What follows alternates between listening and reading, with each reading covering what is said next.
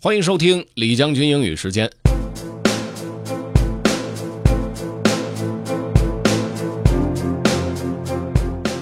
今儿的内容来自于 Steve Pavlina，其中有一句话呢，跟大家推荐一下：The key to fulfillment is to work from your greatest strength with passion in the service of purpose.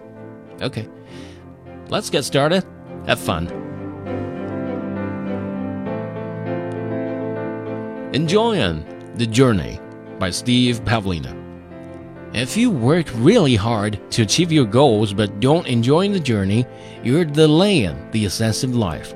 Committing to your goals doesn't mean you slave away at work you dislike, celebrating only the destination. A real abiding commitment means that you love what you do each day.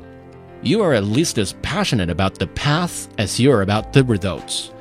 If you love the path you're on, your passion motivates you to keep taking the next step. But passion alone isn't enough. Passion requires focused direction, and that direction must come from three other areas your purpose, your talents, and your needs. First, purpose and passion go hand in hand. If you don't know your life purpose, your passion won't be guided by conscience. Many criminals go this road. They're very passionate about certain actions, but those actions aren't motivated by a higher purpose. When passion and purpose point in the same direction, it means you fall in love with the path of service. You love what you do, and it always contributes positive to the world.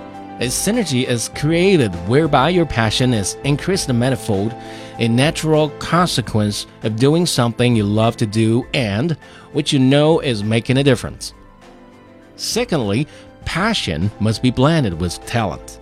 Passion can get you pretty far, but there are plenty of people who are passionate and incompetent, and their passion isn't sufficient to save them. Have you ever known anyone who got really excited about an idea but couldn't follow through? The good news is that your talent can be developed. You can educate yourself to learn new knowledge and skills. But the ultimate goal here is to discover where your greatest talents lie. What talents, if you were to fully develop them, could be extremely strong for you? You may come up with several answers, but which ones overlap with your passion? When you do what you love to and you become really good at doing it, your passion will increase and your results will be amplified.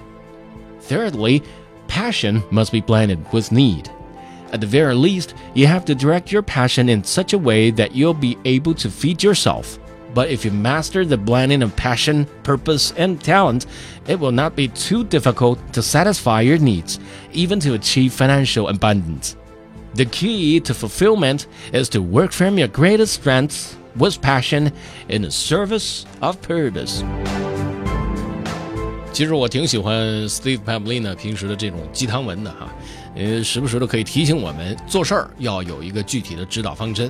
比如说，今天他和我们讲的这个，就是要想实现自己的目标或者是梦想，那你得带着极强的这种意志力、极大的热情，并且目标非常清晰，这样才能够最终完成自己要做的事情。正所谓一日三省吾身啊，当然了，我们也用不着每天花三次来反省自己做错了什么，那样太累了。但是及时的总结经验是非常有必要的。